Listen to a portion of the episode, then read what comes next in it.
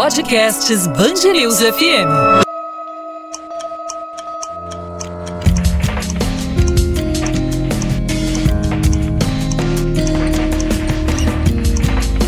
Linha do Tempo.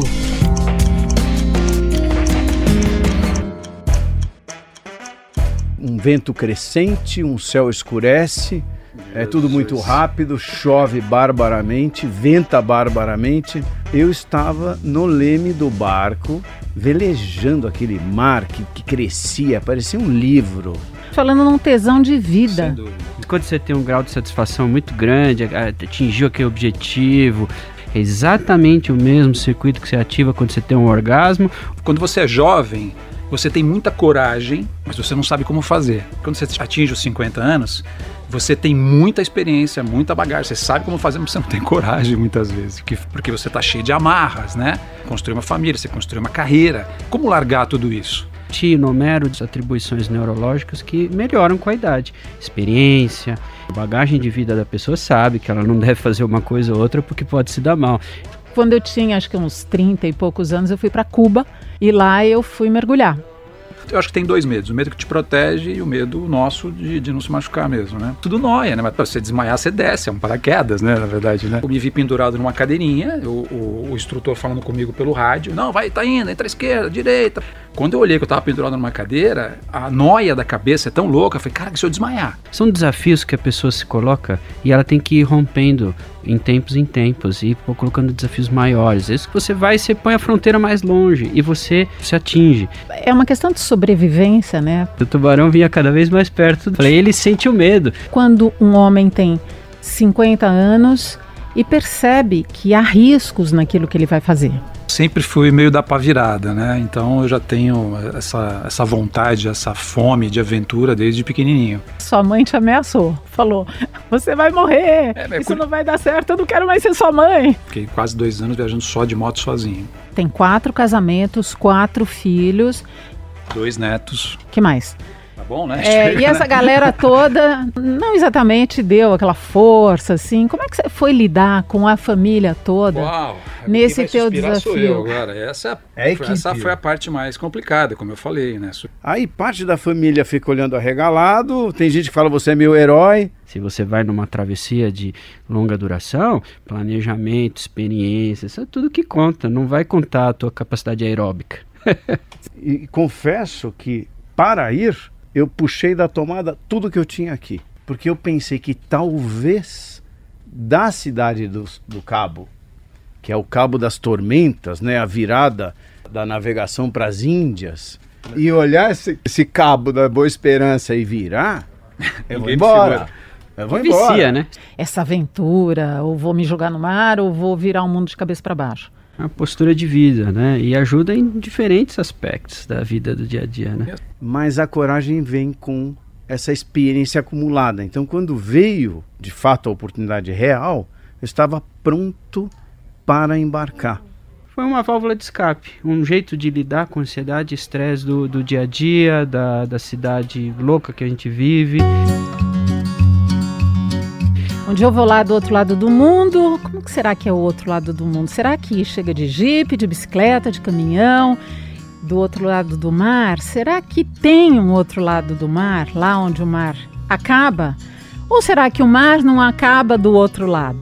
Isso aí parece meio conversa de criança, não parece? Dessas crianças inquietas, criança que não se contenta com uma resposta, ela quer muitas, e aí ela continua perguntando. Mas você já parou para pensar que essa criança não acabou, não desapareceu, que pode ser que ela more aí dentro de você?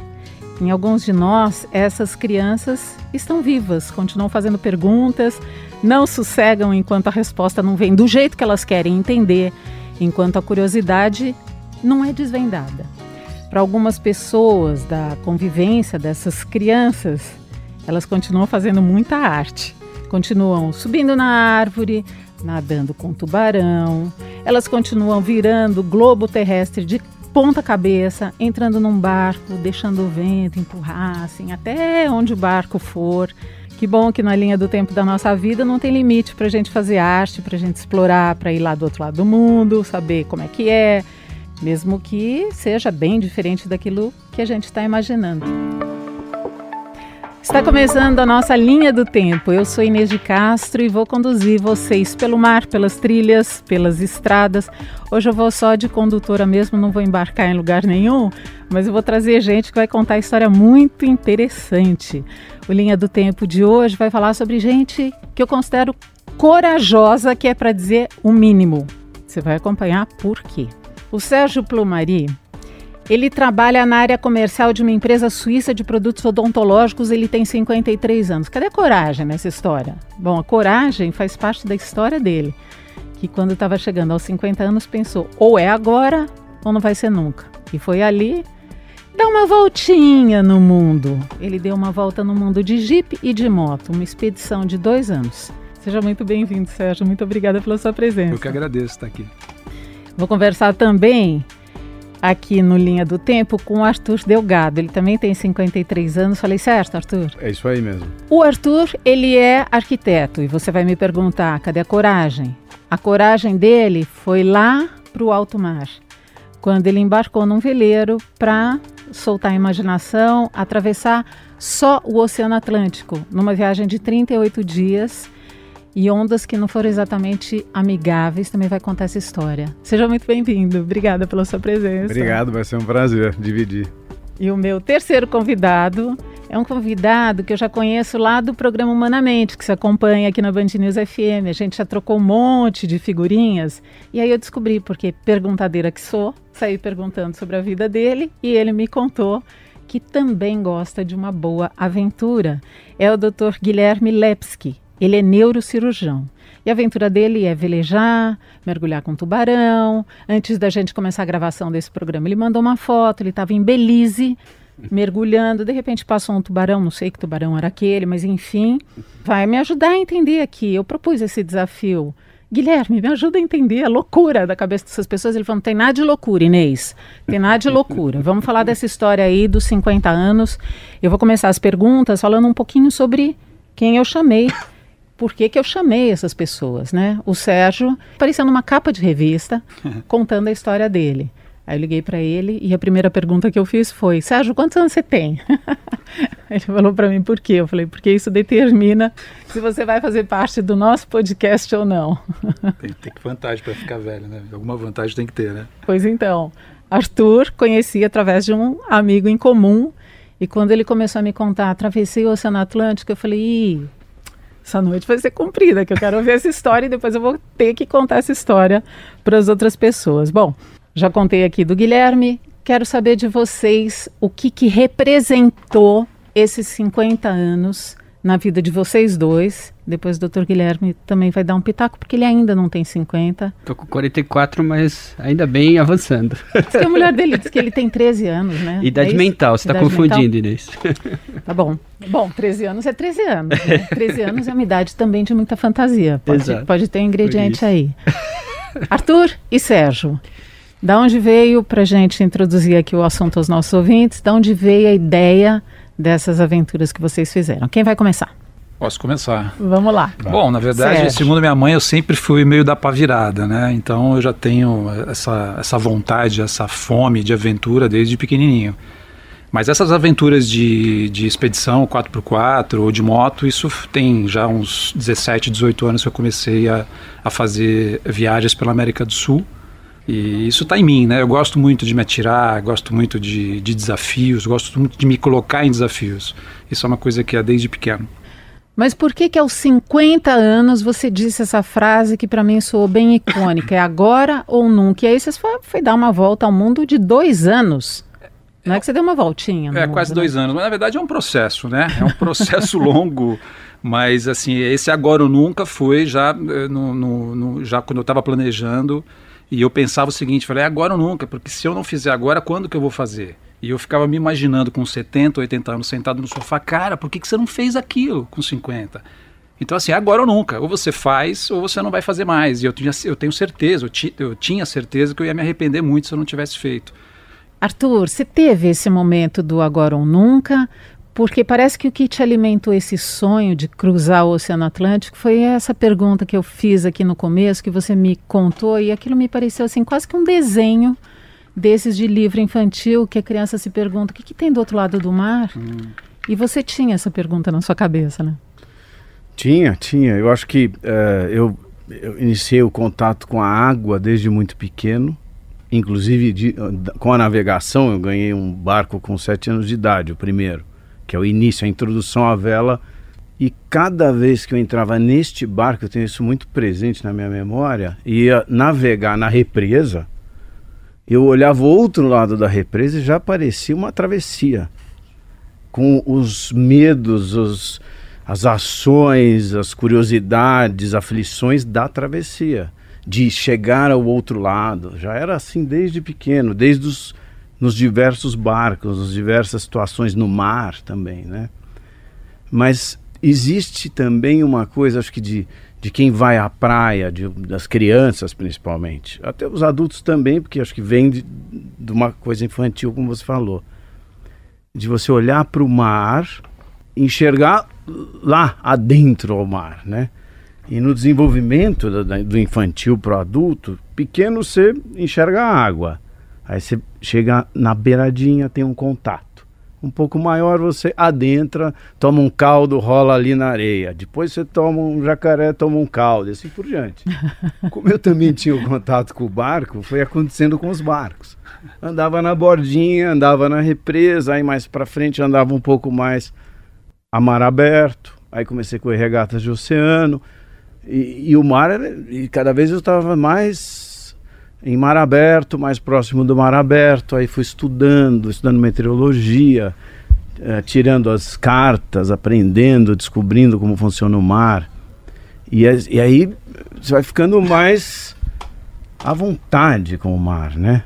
A curiosidade também vai crescendo dentro de você. A curiosidade vai crescendo. Agora me chama atenção porque vocês empreenderam essas duas aventuras que vocês fizeram, tanto uma volta ao mundo de moto. É, essa Jeep volta eu fiz América do Sul, Jeep Moto fiz sempre América do Sul. A, a, a, meia volta ao mundo, digamos, eu fui até a, até a Ásia de moto só, foi só com a moto, né? Fiquei quase dois anos viajando só de moto sozinho.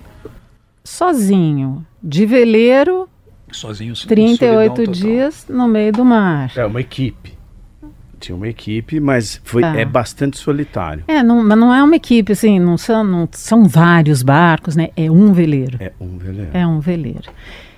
Guilherme Lepski, você, velejador, talvez você tenha uma compreensão melhor desse universo, porque você é neurocirurgião, lida um pouco com, com, o comportamento das pessoas no seu dia a dia, né, no seu consultório, com seus pacientes.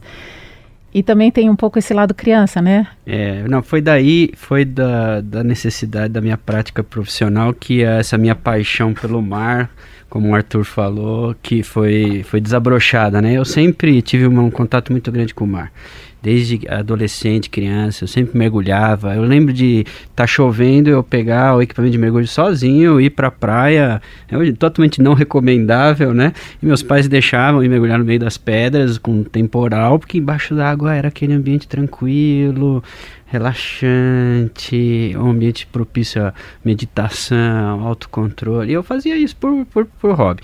Depois, mais na vida adulta, eu de vez em quando mergulhava.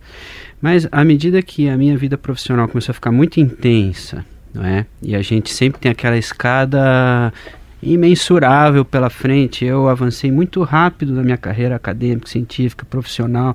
Chega uma hora você fala: e aí, para onde vai? O que, que eu quero mais? Eu quero publicar mais cinco artigos? Eu quero ganhar uma profissão, um, um, um cargo novo na faculdade? E você fica assim, né?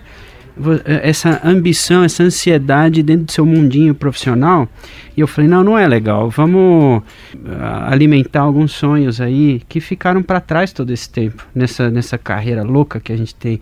E aí eu comecei a mergulhar muito mais frequentemente, comecei a velejar. O mar sempre foi uma paixão, sempre foi uma identidade. Então, como o Arthur falou, pega, faz curso e tira curso de ah, é mestre amador, capitão amador, e você começa a, a, a, se embrenhar nisso, e astronomia, navegação astronômica. E o curioso foi que eu comecei a perceber como isso impactou no meu trabalho. Eu me considero uma pessoa muito mais tranquila, muito mais com autocontrole, muito mais é, ouvido mais aberto para os doentes, muito foi uma válvula de escape, um jeito de lidar com ansiedade e estresse do, do dia a dia, da, da cidade louca que a gente vive.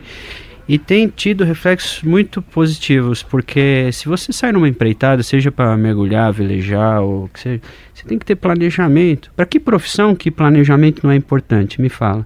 Você tem que ter autocontrole, você tem que, que ter determinação, foco, né? perseverança. Hoje em dia é um problema grave na sociedade atual, as pessoas desistem com as primeiras barreirinhas. Imagina você estar tá no mar numa tempestade e você falar, ah, eu quero voltar, não dá. Então, nessa medida, se propor um desafio numa fase da vida em que talvez a gente já perceba que não tem mais atributos que são mais referidos a uma época jovem da nossa vida, a gente já se vê com algumas limitações. Eu queria saber o formato desse desafio quando um homem tem 50 anos e percebe que há riscos naquilo que ele vai fazer. Inês, é muito interessante você falar isso, porque tem dois aspectos. Você mencionou os aspectos negativos do envelhecimento neurológico. Vamos pôr assim nesses prontos técnicos, uhum. não é? Há algumas limitações. Se você talvez esteja imaginando alguma coisa de velocidade de raciocínio, cálculo, não sei mais ou menos o que você imaginou, mas eu te enumero inúmeras outras atribuições neurológicas que melhoram com a idade. Experiência, esse, esse isso que você determinou de ah, aversão ao risco. Não, a bagagem de vida da pessoa sabe que ela não deve fazer uma coisa ou outra porque pode se dar mal. Isso na adolescência a gente traduz para intempestividade, etc., que faz o adolescente ser, se aventurar em determinadas situações de risco à vida não é? Propensão a drogas, etc. A não pessoa, calcular esse risco. Ah, a pessoa calculou errado. A pessoa mais madura já tem esse cálculo de risco muito mais refinado. Você entende? Que até ajuda, dependendo da sua empreitada. Se você vai numa travessia de longa duração, planejamento, experiência, isso é tudo que conta. Não vai contar a tua capacidade aeróbica. Sérgio, quando a gente conversou a primeira vez, e eu perguntei a sua idade, depois a gente ficou trocando as informações, você me contou a sua experiência, você também me disse que a sua mãe te ameaçou, falou, você vai morrer, é, isso não vai dar certo, eu não quero mais ser sua mãe. É, na verdade ela não me ameaçou, ela ficou, ela ficou acho que uns dois meses sem falar comigo quando eu falei que É uma ameaça, né? É uma ameaça. Pra mãe. Não, mas ela cumpriu, né, porque ela ficou mesmo. Tá certo. O Arthur falou uma coisa que é, que é bacana também de, de ouvir, é que assim os desafios eles vão crescendo, né? Ele olhava para a margem da represa, que eram, sei lá, 10 metros, 20, 30, 50 metros, e aquilo era um grande desafio na sua vida. E aí você vai crescendo, você vai encorpando e os desafios vão aumentando, né? E é mais ou menos assim como eu me via também. Assim, eu dar uma volta daqui para Santos de moto ou de jipe era incrível. Quando você é jovem, você tem muita coragem, mas você não sabe como fazer. Né? Você não tem maturidade. Quando você vamos falar dos 50, quando você atinge os 50 anos, você tem muita experiência, muita bagagem, você sabe como fazer, mas você não tem coragem muitas vezes. O que falta é coragem, porque você está cheio de amarras, né? Você está cheio de coisas em volta. Você construiu uma família, você construiu uma carreira. Como largar tudo isso? Como fazer para largar? Cadê a coragem, né? Pra, Você que pra... vai responder, cadê a coragem? É. Vocês dois. É, eu falo, cadê me arrepio disso, cara, porque é uma coisa louca, né? Precisa ter muita coragem para fazer isso, né? Subir na moto e, e sair por aí atravessando fronteiras é a coisa mais fácil do mundo. Isso é o de menos, você só vai ter problemas ao longo do tempo, né? Arthur, aonde você achou essa coragem? Porque eu imagino que atravessar o Oceano Atlântico com as possibilidades que você calculou antes mesmo de embarcar, não é das missões mais mansas e nem tranquilas, né? Oferece uma opção de riscos. É, até suspiro para responder, porque na verdade, é assim, são é, anos de preparo. Então, o Sérgio falou, quer dizer, é, esse é o ponto, talvez da idade, né, de estar maduro, não só nos 50 e poucos, mas com relação às próprias experiências, né? Então eu vivi tanto a vela, o mar, neste caso, é, situações em barco das mais diversas, tempestades próximas à costa aqui, terríveis, com situações muito dramáticas eu já vivi. Então, quando surgiu a oportunidade, eu já estava cavando esta oportunidade. Eu vinha cavando. E eu queria fazer este trecho, que é um trecho forte. Forte de mar, forte de vento, inóspito, de fato, né? É bem importante. Você embarcou na Bahia e foi até a África. embarquei em Recife, Recife, mas nós saímos, acabamos parando na Bahia e aí fizemos uma diagonal direto para Cape Town, a cidade do Cabo, que, que não tem nada no caminho, não tem ilha, não tem ninguém, não tem absolutamente nada. E é, e é bastante esportivo, o mar é muito forte, muito vento e tal. Mas a coragem vem com essa experiência acumulada. Então, quando veio de fato a oportunidade real, eu estava pronto para embarcar no meu desejo e de realizar esse desejo. Eu tinha uma construtora, então, nesse momento, tiveram vários, uh, vários encaixe, encaixes da vida, neste momento, que abriram uma janela e que no fim nós vamos preparando isso, não é que aconteceu ao acaso. Claro. Então eu eh, no fim eu tive uma janela com uma semana de precisão entre o embarque e ir ou não ir, que me permitiu ir. E, e confesso que para ir eu puxei da tomada tudo que eu tinha aqui. Porque eu pensei que talvez da cidade do, do Cabo que é o Cabo das Tormentas, né? A virada da, da, da navegação para as Índias. Eu, Gente, quem sabe escola, continuasse, né? O nome já é entendeu? horrível. De verdade, eu pensei, se eu chegar lá e, Legal isso, né? e olhar esse, esse, esse cabo da Boa Esperança e virar, eu vou embora. Eu vou Vicia, embora. né? Essas coisas viciam. Aliás, né? É um termo que a gente usa, né? Isso é Se eu virar o cabo eu- da Boa que são os seus Esperança. dois anos, desculpa, eu falei, Não tem problema. mas Muito, tem muito a ver com, com o meu caso também. É, é uma coisa louca, né? Eu também não sabia se eu ia voltar em dois aspectos. Um, se eu ia morrer ou se realmente eu ia continuar e não parar mais. Não, e, psíquico, né? Quer dizer, feita a travessia, que tem uma importância incrível para o indivíduo, em, em todas as escalas. Quando eu fiz isso no Optimist com 9 anos de idade, na represa, eu, eu tenho memórias de alguns dias que foram muito importantes.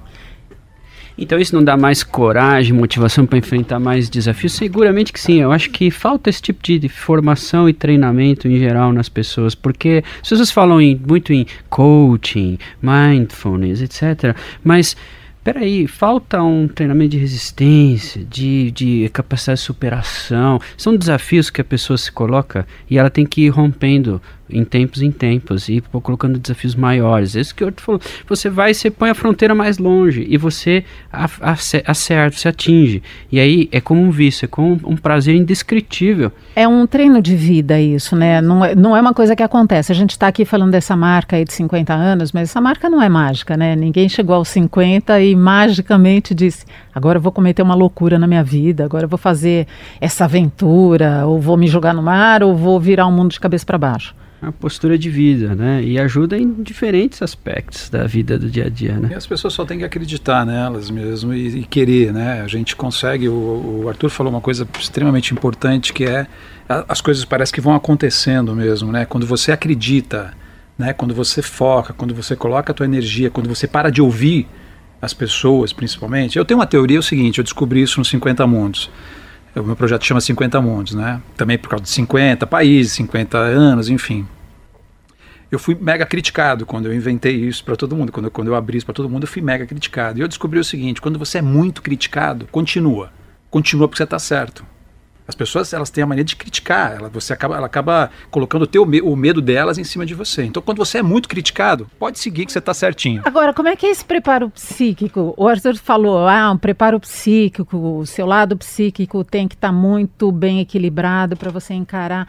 Como é que se prepara? Como é que vocês se prepararam, Guilherme? Como é que é isso ao longo Um da aspecto vida? importante é o treino, a, a experiência pessoal da pessoa, o treino, como tudo se faz na vida, você tem que ter muito muito background e também tem uma parte teórica. Então você tem que saber o que está fazendo, o que você quer fazer. Eu vou só pegar o exemplo da navegação porque é um exemplo muito clássico.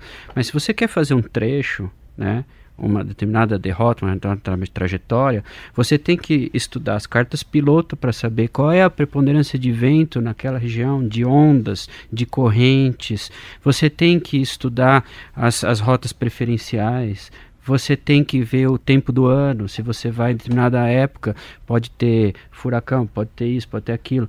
Dependendo da viagem, você passa mais tempo planejando do que na Executando a própria si. viagem. Então veja o planejamento. Você tem que ter atenção ao seu barco, à sua navegação, ao seu barco, que seu equipamento, o que, que você vai precisar de, vai precisar de satélite, vai precisar de que tipo de rádio. Eu estou me colocando aqui no lugar dos nossos ouvintes, né? Estou imaginando quem está acompanhando esse podcast e está falando, esses três caras são três doidos, né? Um, um atravessou o mundo, o outro está mergulhando com tubarão, está se aventurando e descobrindo coral, de vez em quando pisa num ou no outro, né, Guilherme? Estraga um pouco o pé, mas tudo bem, o outro se joga no mar, esses caras são... Tem muito pouco de loucura nessa história toda, hein? Pelo que eu estou percebendo, tem muito de preparo e tem muito de consciência. Atingir esse grau de consciência, eu imagino que para uma pessoa mais jovem seja mais difícil, não? Veja, porque vai ter a impulsividade mas não vai ter a determinação para passar por todas as etapas e de maneira responsável, etc. Então aí é que o risco acontece, né? Aí que você vê os acidentes, os riscos, a pessoa não está preparada, ou está com um equipamento inadequado, ou sem parceiro, sem time, porque é muito de time também, dependendo da situação. É isso, essa questão do coletivo também é importante, né? De respeitar quando você, no caso do Sérgio não, que foi sozinho, o time dele era ele, mas no caso do Arthur, legal também, né? Não deixa de ser um time. Também. Era o time Sérgio, né? Mas alguém regu regulou o Jeep, né? Ou a moto, né? É, tinha, ah, tinha os bastidores antes da partida. Mas no caso do Arthur, ele teve um time que ele teve de conhecer assim meio Eu tive um time que eu não escolhi, na verdade, né?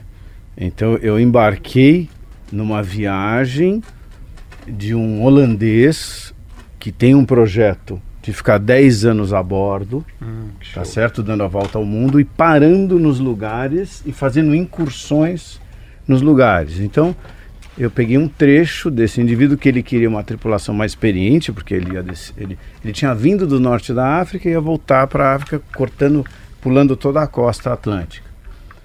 Então, eu não escolhi a tripulação, mas antes de embarcar, eu, além de pesquisar o que era o barco, como era o barco, os instrumentos, eu fiz um, um, uma longa pesquisa sobre quem era ele, quer dizer, tudo a partir do que ele narrava naturalmente, mas e do barco, das condições, da sabatagem, comida, tudo. Uh, o resto, eu perguntei sobre o resto da equipe.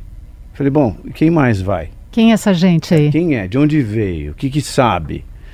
E, e tudo isso antes de ir ao encontro dele para o acerto final de, de logística, etc., participar da, de equipar, de abastecer esse barco, etc., porque também não tem, não tem ninguém para dar suporte.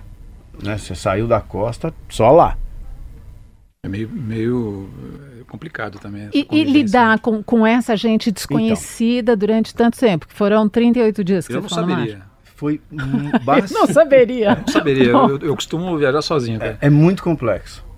Talvez o mais difícil para mim, que naveguei a vida toda, tenha sido, apesar de, de como arquiteto e construtor, lidar com diversas uh, personalidades e culturas no dia a dia, foi muito difícil. Quer dizer, é, porque é um ambiente confinado, porque as outras pessoas uh, não têm vivências, não tiveram vivências parecidas, é, é, e, e, não dá tempo nem de descobrir, descobrir e nem de resolver muita coisa.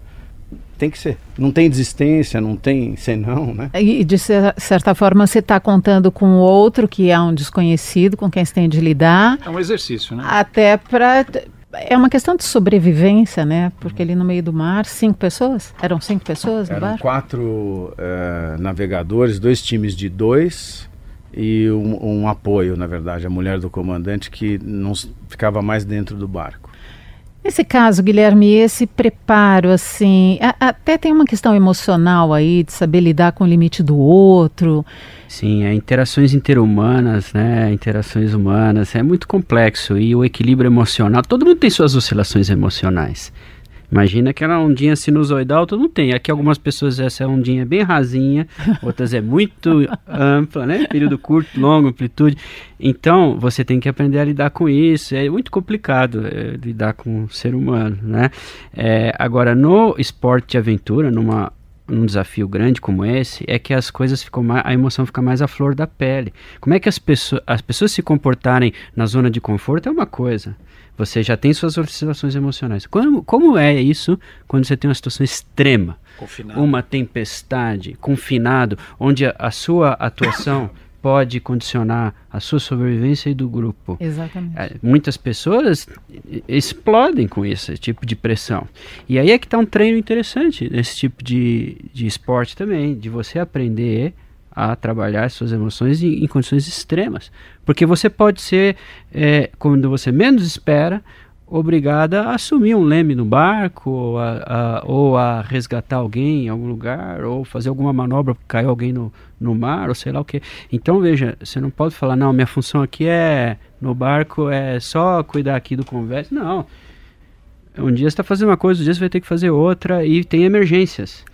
E você tem que se preparar para essas coisas, né? É muito interessante porque a gente costuma atribuir a idade a características consolidadas, né? Ah, eu sou assim, eu fui assim a vida inteira, eu sou desse jeito, eu não vou mudar.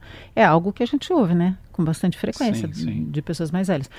É, só que numa condição como essa, de se propor um desafio tão grande quanto essas viagens que vocês fazem, essas entre aspas aqui, mas acho que também nem tantas aspas, essas aventuras às quais vocês se submetem, é, você muitas vezes tem de ser uma pessoa completamente diferente de quem você é. Você se reinventa, você está se reinventando todo dia e deve ser assim. O ser humano é mutável.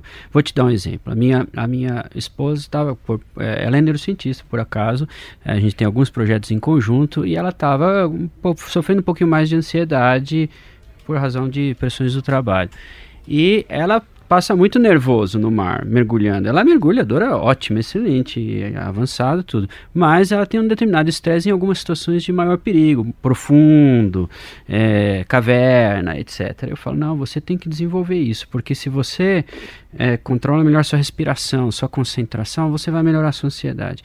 Inês, dito e feito a gente começou, começou a acumular alguns mergulhos e ela melhorou demais o aspecto da ansiedade dela. Então, assim, ela se julgava uma pessoa ansiosa e com determinados limites, e esses limites não existem mais porque ela treinou, mudou, se reinventou, superando desafios. Agora, você tem o tubarão, como esse da foto que eu mostrei. Tinha um bichinho lá de 3 metros e meio, 4 e meio, que começou a perseguir ela. Ele ficava patrulhando o Recife e ela estava com um pouco de medo e olhando sempre para trás. E o tubarão vinha cada vez mais perto dela. Eu falei, ele sente o medo, porque tem umas, umas ampolinhas assim que mede eletromagnetismo e ele sente o coração batendo mais rápido. Fica tranquilo, porque se ele sentir que você tem medo, ele vai voltar. Essa história da respiração é muito poderosa. O Arthur já está fazendo uma cara assim de que tu não queria experimentar ela com medo, o coração mais rápido, Ah, assim, agora eu- você diminui o coração. Mas, mas desculpa, Como cara, é numa que você situação faz? dessa, cara, não há preparo, cara. Não há O preparo. único preparo é, é- é você sair nadando correndo. Não né, faça voando, isso, ele, é, não- ele nada mais rápido que você. É, não, vai querer disputar com o tubarão logo com ele, né? É. Não, obrigada. Eu, quando eu tinha acho que uns 30 e poucos anos, eu fui para Cuba e lá eu fui mergulhar. Nunca tinha mergulhado na minha vida. E o cubano que me ensinou a mergulhar, ele não me ensinou a mergulhar no rasinho. Ele botou um tubo nas minhas costas e falou para mim: "Vamos". E eu falei: "Bom, vou morrer". Né? Eu vivi 30 anos, foi super legal até aqui, eu vou morrer hoje, em Cuba, no mar. É mais ou menos isso Nunca ninguém vai me mesmo, né? achar tô aqui. aqui? E eu percebi naquele momento a importância da respiração. E o mar não era o meu ambiente, como é o seu, Guilherme, como é o seu, Porque, Arthur. na, na verdade, a respiração ela vai te dar a calma que você precisa para enfrentar a situação, né? Você tem que estar. o, o grande problema é você entrar em pânico. Eu recentemente, eu, eu Guilherme, tá- eu estava ouvindo o Guilherme, eu sou assim também. Eu acho que quando eu tenho medo, eu acho que tem dois medos: o medo que te protege e o medo nosso de, de não se machucar mesmo, né? Que é esse de, de se proteger. E o medo mental que a gente se coloca. Eu agora me formei piloto de paramotor, mas pensa num cara que tem medo de altura. Morro de medo de altura. Eu falei, como, é que é eu, como é que eu vou resolver isso? É sensacional. Eu acho que a gente só vence os medos quando a gente encara de frente. Só que assim, a minha primeira decolagem, eu me vi pendurado numa cadeirinha, o, o- o instrutor falando comigo pelo rádio, não, vai, tá indo, entra à esquerda, direita, pá, pá, pá, pá. Quando eu olhei que eu estava pendurado numa cadeira, a, a noia da cabeça é tão louca, eu falei, cara, que se eu desmaiar? Cara, eu vou desmaiar, tô, tô desmaiando, tô passando mal, tô Na verdade não é, é tudo noia, né? Mas pra você desmaiar, você desce, é um paraquedas, né? Na verdade, né? Eu não posso deixar de falar que esse que acabou de dizer, contar essa história aí do paramotor, tem uma história assim complexa de vida pessoal. Ele tem quatro casamentos, quatro filhos, Dois netos. dois netos. que mais?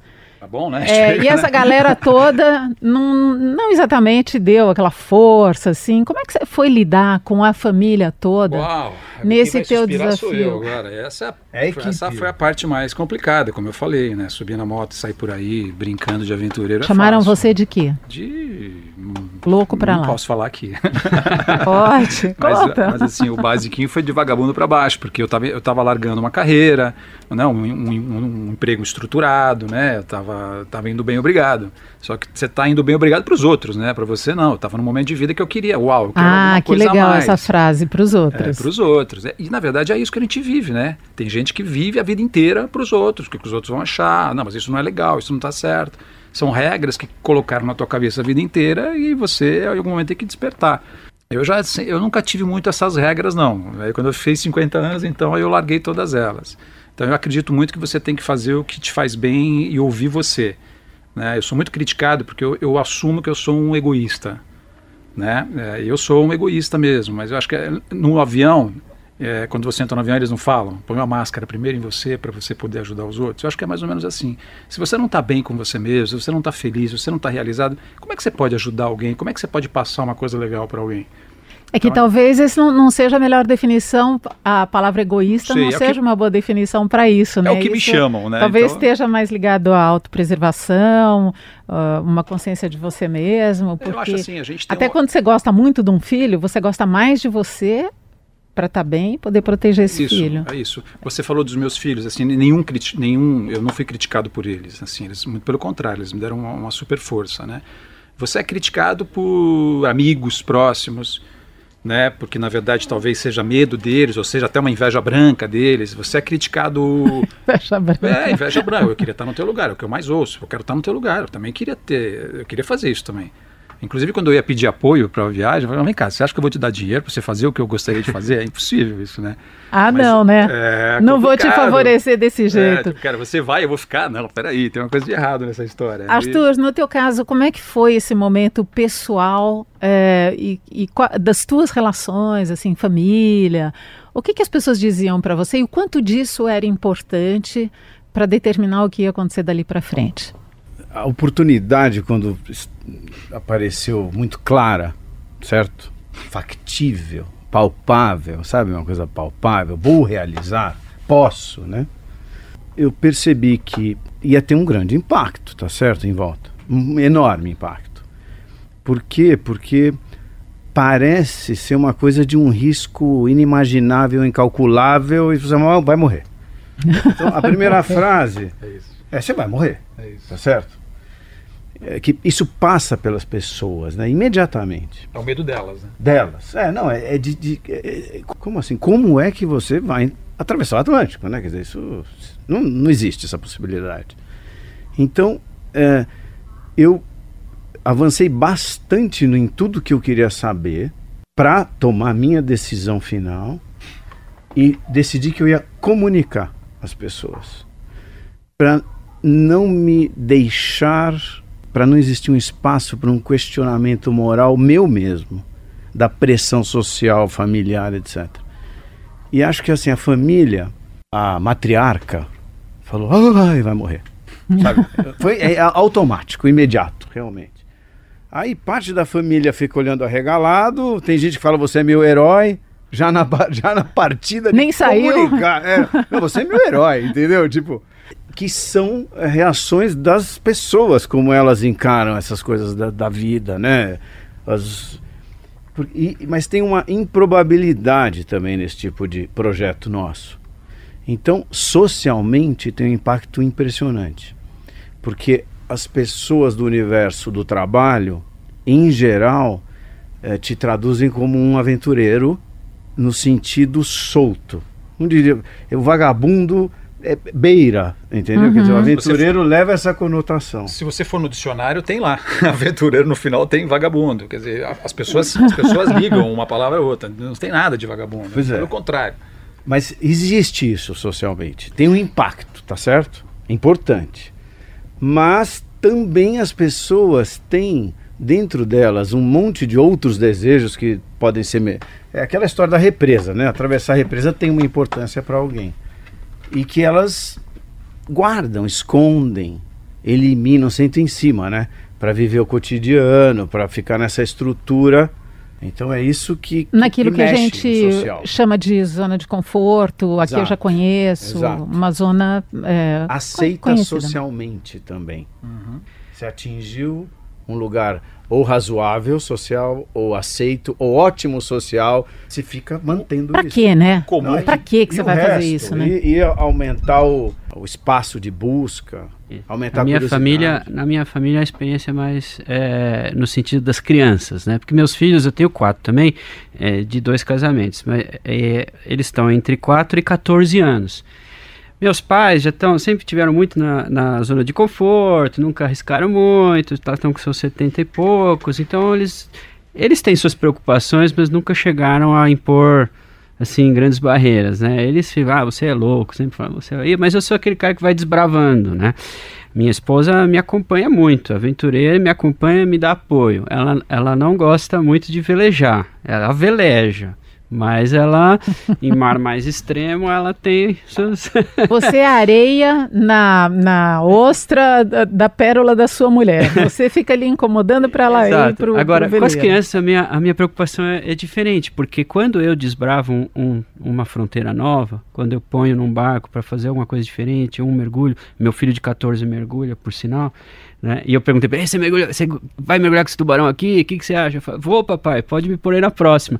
Então, o que, que eu tô querendo ensinar para eles? Eu tô querendo ensinar de, de se colocar desafios, de enfrentar o medo, de né, desbravar. Essa é a mensagem que eu queria que eu estou tentando passar para eles nesse modo. Então não é uma aventura louca, irresponsável, mas no sentido de formação de caráter, de formar um ser humano mais resistente. Essa é a minha preocupação com relação à família. E uma preparação muito difícil e muito forte, que é o que a Inês tinha perguntado, e o Arthur respondeu também, é o, o- o mental. Primeiro, para você se desligar de tudo, como você falou, de puxar a tomada, que eu também puxei a tomada. Isso é o mais, é o mais, é o mais difícil, mas é o mais legal também. Mas na Vamos combinar. prática, como é que foi esse preparo mental? O que, que você Eu- fez? o meu foi um processo de. São três etapas que eu, que, eu, que, eu, que eu experimentei. A primeira, assim, eu me sentia como. Sabe quando você vai no bar com os amigos? Pô, vamos pra Ilha Bela amanhã, vamos, vamos velejar, vamos andar de moto pra Ilha Bela, vamos, vamos, todo mundo tomando uma cervejinha e tal, e todo mundo combinado. No dia seguinte ninguém fala nada. É como se não tivesse acontecido nada. Eu me sentia assim nos primeiros 4, 5 meses. Não, eu vou, eu vou. Eu tomei a decisão tomando um- uma cerveja também na Barra da Tijuca, que eu trabalho no Rio de Janeiro. Moro em São Paulo, mas trabalho no Rio. E aí fi- fiquei, eu vou na minha, né? Tomando essa cervejinha sozinho. Fiquei quatro meses planejando, eu vou, eu vou, eu vou. Mas Você com você. comigo, comigo mesmo. Só que no dia seguinte eu não falava nada nem comigo mesmo, né? Ficava na minha. E aí depois eu comecei a dividir com outras pessoas. Aí eu fui esculhambado. Só que aí começou uma coisa louca, né? Porque essas pessoas que me, que me criticaram começaram a, a- a- a se aliar. Formou um grupo de trabalho.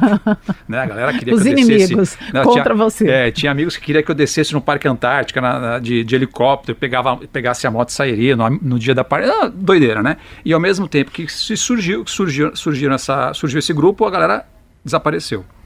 E depois teve quando realmente eu, eu dividi isso com todo mundo, inclusive com a família, aí né, o bicho pegou geral, e aí eu bati firme. E aí você falou da minha mãe, a minha mãe ficou um tempo sem falar comigo mesmo. E naqueles almoços de domingo, incríveis, né? Minha mãe do outro lado da mesa falou, e aí, quando é que você vai? Aí eu comendo ali e tal, falei, quando eu vou aonde, mãe? Tipo, né, não falava comigo, quando é que você vai dar a volta ao mundo? Caraca, quando ela falou aquilo, foi um, um soco na boca. Falei, cara, até minha mãe tá achando que eu vou. Agora você tem Agora eu que vou. ir. E aí entra o que o Arthur falou. Aí, meu, parece que abre um. Você entra numa dimensão do teu, da- do teu sonho, do teu projeto, que a coisa acontece. A gente falou aqui de preparo, preparo psíquico, preparo prático, estabeleceu o projeto, ir, enfrentar, encarou o desafio, vamos. Vamos. Mas aí, claro, apareceu no meio do caminho o perrengue.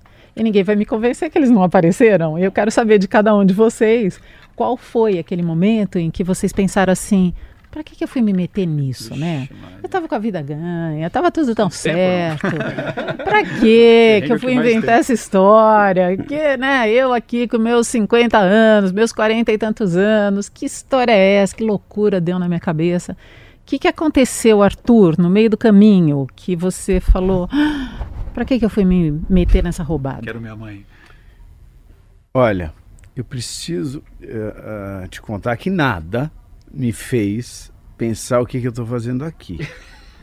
Eu, eu achei o máximo, o máximo.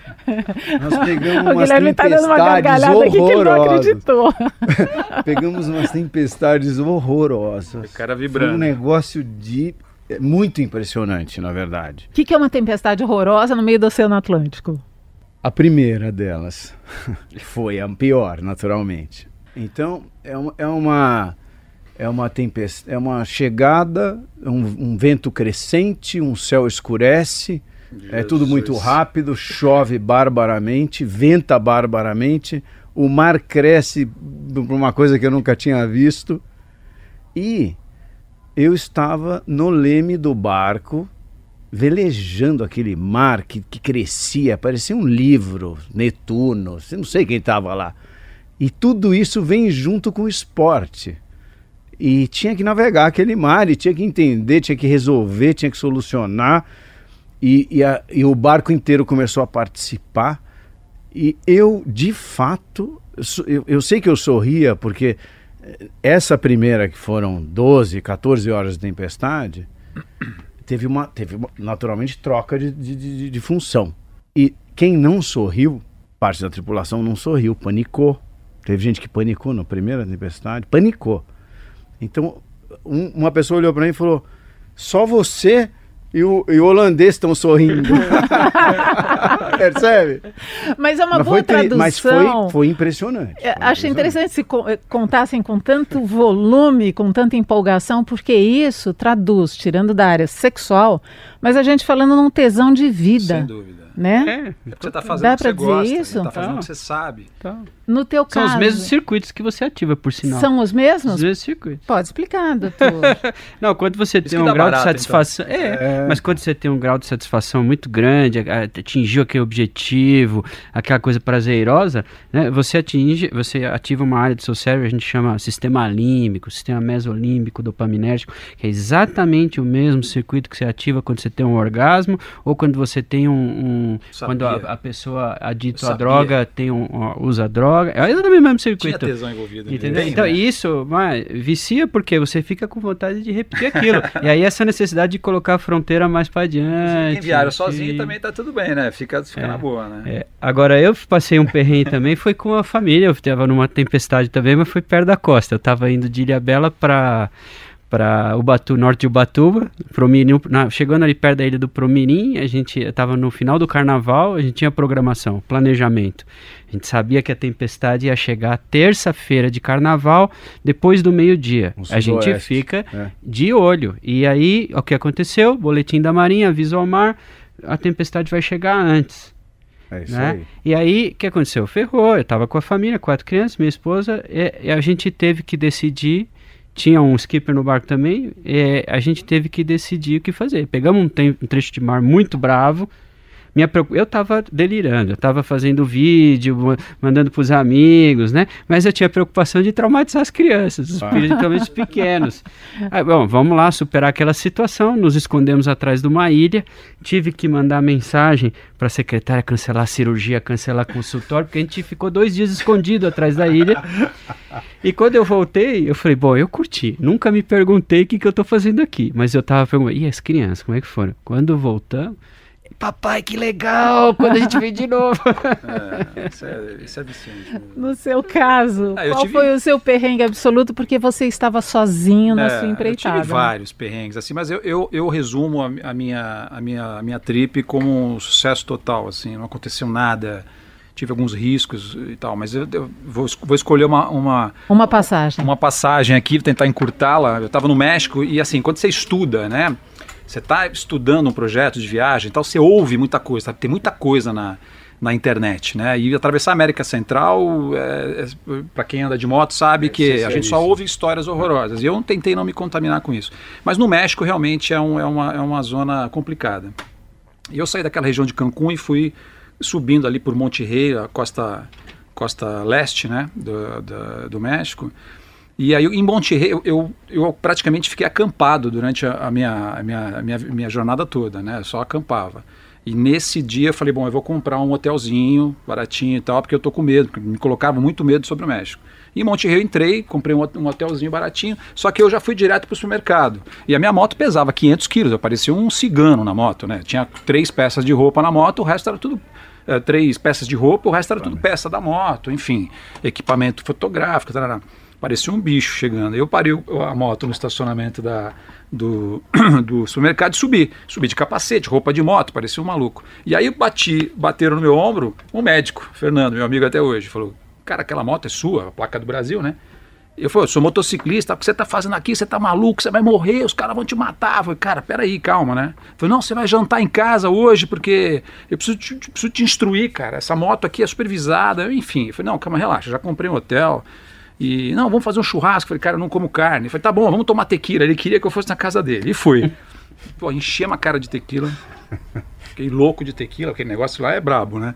E fui embora pro meu hotel. Só que antes, ele, na, tomando tequila, ele, ele, me instruiu. Ele falou, cara, cuidado, né? De, de Monterrey até a fronteira dos Estados Unidos, acho que são uns 400 quilômetros, não me lembro, tem um comboio que sai com a polícia, e você vai atrás, tá tudo bem, porque você ia passar numa região bem complicada ali de tráfico de drogas e tal. Eu falei, Fernandão, beleza, tá tranquilo, eu vou de, de, de, de comboio. Tá, mas o comboio sai 6 horas da manhã e vai 80 por hora. Eu falei, caramba, cara Tá bom, eu vou, eu vou, eu vou. Que nada. Fui pro quarto, fui pro hotel, cheguei, mandei uma mensagem para ele. Falei, Fernandão, não vou.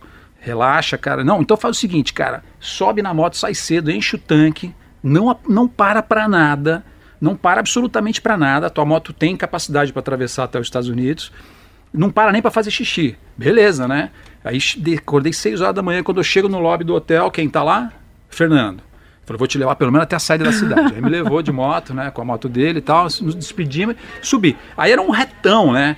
E eu acelerando, 120, grudado, né, meu? Já começando a vir o sol e tal, não sei o quê. Depois passou umas três horas, deu vontade de fazer xixi. Eu falei, cara. Ah, detalhe, eu falei uma coisa que é uma coisa mais importante. Ele falou, só toma cuidado, porque lá no, no México, os policiais andam em cima de uma picape, todo vestido de ninja, com um fuzil, ah, na, na picape policial. Só que ele falou: toma cuidado, porque nessa região os bandidos fazem a mesma coisa para se passar o policial. Ah, faz. Falei: tá tranquilo. E não para, não para. Aí passou três horas, eu, ah, na moto, vontade de fazer xixi. Aí eu lembrava do Fernando. Falei: caraca, o que, que eu faço? Não deu outra, né, meu? Fiz xixi na calça, shh, numa boa, tava um calor danado. Fiz um xixizinho, qual é o problema? Cara, eu acabei de fazer xixi quando eu olho no retrovisor da moto, tem uma picape preta cheia de gente em cima, piscando, numa certa distância. Eu falei, caraca, meu, né? É polícia, é bandido, o que, que eu faço? E aí eu, por um segundo, raciocinei, mas peraí, cara, né? por que, que eles estariam atrás de mim, né, a polícia? O que, que eu fiz? Foi um xixizinho na calça? Não é possível, né, cara? Isso causou... Não ah, pode ser um crime, né? Eu dei, dei mão na, na, na, moto, saí rasgando, acelerei tudo que podia. Era uma reta, aí no finalzinho da curva, no finalzinho da reta tinha uma curvinha onde você não conseguia ver mais ninguém, o cara atrás, né? Os caras atrás. Eu parei num, numa moitazinha que tinha, fiquei esperando, pum, passou a picape lotado, até hoje eu não sei se era policial, Polícia se era bandido. Ou ladrão. É, agora o detalhe, né? O que, que eu faço? Vou para frente, vou para trás, fiquei uns 20 minutos esperando ali, mas enfim. Essa também essa questão de ter de tomar decisão, né? Nesses momentos que são que estão dentro da esfera do, do imponderável, do inesperado, o que, que eu faço. Também acabam sendo favorecidos pela maturidade, né? Quem tem maturidade acaba tendo um repertório melhor para poder fazer isso, né, Guilherme? É, sem dúvida. Às vezes você também vai errar, né? Mas faz parte. Eu acho que o, o, é, tem uma história curiosa sua de viajar sozinho, né? Quer dizer, é, eu via, fiz um veleiro com uma equipe, né? Tem uma dificuldade, tem uma gerência precisa da equipe. É, tem gente que faz sozinho também. Eu acho que até a minha travessia também foi um preparo para uma travessia dessas importantes solo. Né? Mas é outro tipo de projeto. E a, as suas viagens, é, eu gosto do motociclismo, gosto de viajar e pretendo fazer algumas viagens Pronto, solo. Eu pretendo fazer velejar, então a gente vai sair daqui, a gente vai. ah, mas com certeza, com certeza. Eu tipo formei uma, uma equipe aqui, né? Já tem um perigosa. grupo aqui. Não vai dar pra mergulhar com é legal. Eu, eu, eu, só não vou junto, primeiro, mas tá tudo primeiro bem. eu adoro ficar sozinho, adoro minha companhia, no, assim, super de boa, tranquilo. Viajar sozinho para mim é um prazer. Eu fui viajar uma vez só pro Rio do Rastro com um amigo meu motociclista e nós brigamos. um amigo de infância. Não brigamos, ficamos dois anos sem se falar. Quer dizer, eu tenho um pouco de dificuldade, apesar que a culpa foi dele. Dessa vez você está me ouvindo aí, cara, depois... Depois edita. Você vai se ouvir. Não, tá tudo bem. Você, você é amigo Marcião, dele hoje oi? ou você é inimigo Não, dele meus hoje? irmãos, aço. Então tá tudo bem, tudo acaba bem, Marcião, se um beijo. ficou bem, tá não tudo não bem. vamos viajar mais de moto, não. cara. Bom, eu ia encerrar o nosso podcast falando sobre solidão, mas não vou mais, porque vocês já falaram sobre ela. Eu queria falar sobre a modificação pessoal de cada um de vocês. Em que que cada uma dessas experiências, e quero começar com o Dr. Guilherme, que para mim é um, um- um retrato assim muito fiel dessa oscilação, como se ele tivesse dupla personalidade, não tem, eu sei. Porém, é, são personagens muito diversos, né? Que esse homem que se joga no mar, que encosta na rocha, que se esconde, deixa a tempestade passar, e depois ele tem que operar, abrir a cabeça das pessoas, né? É- é um Inês, outro eu- eu- personagem. é, é simples a resposta. A gente, eu aprendi a ter muito mais controle de mim mesmo e, e- muito mais motivação para vencer desafios de qualquer ordem, né? Então você imagina que se eu estou numa situação difícil, numa cirurgia, retirando um tumor de um paciente, etc. Se eu tenho mais perseverança, mais concentração, etc. A coisa vai melhor, sem dúvida. É o mesmo, as mesmas qualidades que você exerce quando você está numa navegação difícil ou quando você está num mergulho difícil. Então você, isso para mim me engrandeceu muito, me engrandeceu como pessoa e como profissional. Como pessoa, porque ah, a, gente, a gente aprende a investir nos próprios sonhos, né? Eu tinha um professor que dizia que a gente começa a envelhecer mentalmente, a morrer, quando a gente deixa de sonhar, no sentido de deixar de acreditar nos próprios Exato. sonhos. Você perde a perspectiva. Você não tem mais, a tua alma não tem mais aquela cenourinha, né? Que o, o coelho correndo na esteira com a cenourinha pendurada na frente. Sua alma deixa de ter aquela cenourinha na frente. Você não. Então isso que não pode acontecer, né? Perder esse brilho. É, no seu caso, Sérgio. Também. Ah, eu assim, é, um, um desafio desse, é você, você primeiro você adquire muito autoconfiança, né? É, eu, por exemplo, uma, uma característica minha hoje é de falar sozinho. Eu nunca falei sozinho. Agora eu falo sozinho, porque eu ficava no capacete o dia inteiro, eu ficava, falava comigo mesmo. Mas eu me sinto muito mais forte hoje, muito mais forte. Eu acho que o Guilherme tem toda a razão. Isso reflete muito na, na, na tua vida profissional. Né? Você numa viagem dessa você entende também que tudo vai se resolver. Não adianta estressar. Tinha fronteira que eu ficava 40 segundos, 40 minutos e tinha fronteiras que eu ficava 12 horas. Só que você vai passar, né? Você vai resolver. A tua moto quebrou, você vai resolver. Então assim, eu acho que a vida é assim. A gente vai resolver tudo. Para que e também tem, uma, tem um ditado que diz, também se não tem solução, para que se estressar? Então eu me sinto muito mais forte, me sinto muito mais capaz, eu acredito muito e, e, e eu acho que o, o, o 50 Mundos, o meu projeto, ele me deu duas lições muito fortes. A primeira é assim, quando você atira a tua vida para o universo de uma forma franca e verdadeira e acredita nisso, o universo só te devolve coisas boas. Segundo, é, os 50 Mundos até hoje, até hoje, ele inspira muitas pessoas. Até, até um pouco do que você falou, Inês, não, não é inspirar para dar a volta ao mundo de moto ou, ou velejar, não mas é inspirar a fazer as coisas que, que te fazem feliz. Então, assim, ainda inspira, e eu espero que no meu próximo projeto, que é, que é uma volta ao mundo de caminhão agora, um, eu estou construindo um caminhão 4x4, eu espero que continue inspirando e, inclusive, no projeto tem um pouquinho essa pegada. Sem dúvida, essa é a ideia, inclusive, do nosso podcast é trazer inspiração, não para atravessar o Atlântico, Não, nem para dar a que- volta ao mundo, Isso. nem para enfrentar tempestades e tubarões, mas para que cada um busque o seu desafio, enfrente os seus medos, É né? isso. No caso do Arthur, para a gente encerrar, conta um pouquinho como que você hoje se sente melhor do que quando você embarcou no seu veleiro rumo a Cape Town, lá na África.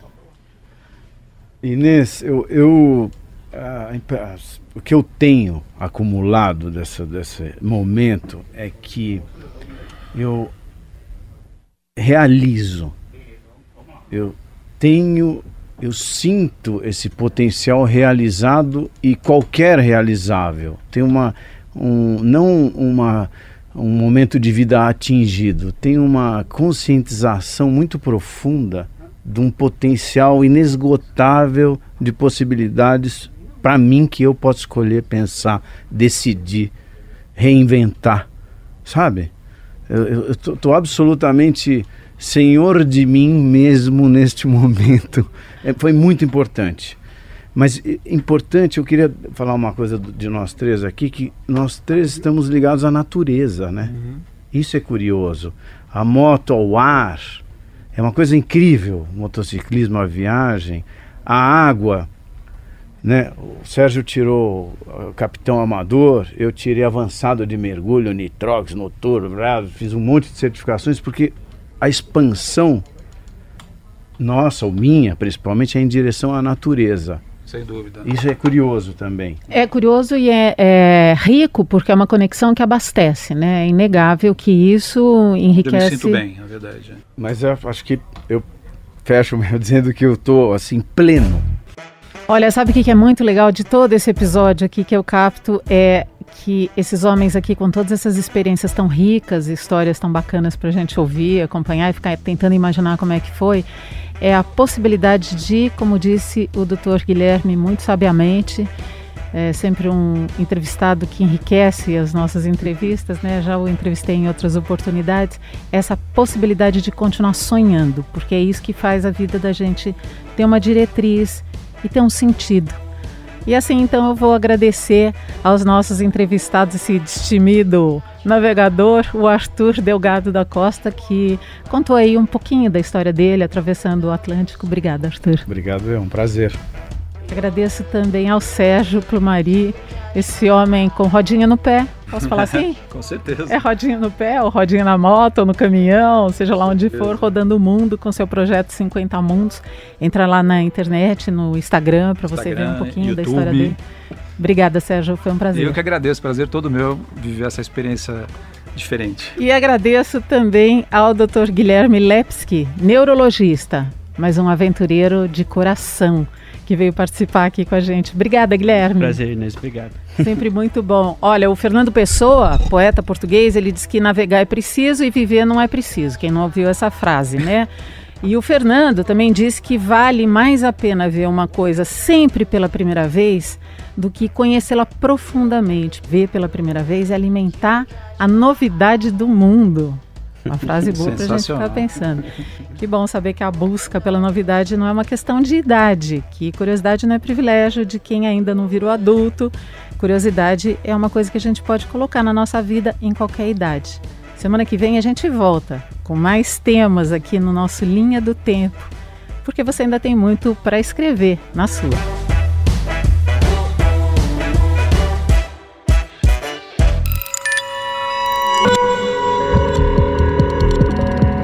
Podcasts Bangerils FM.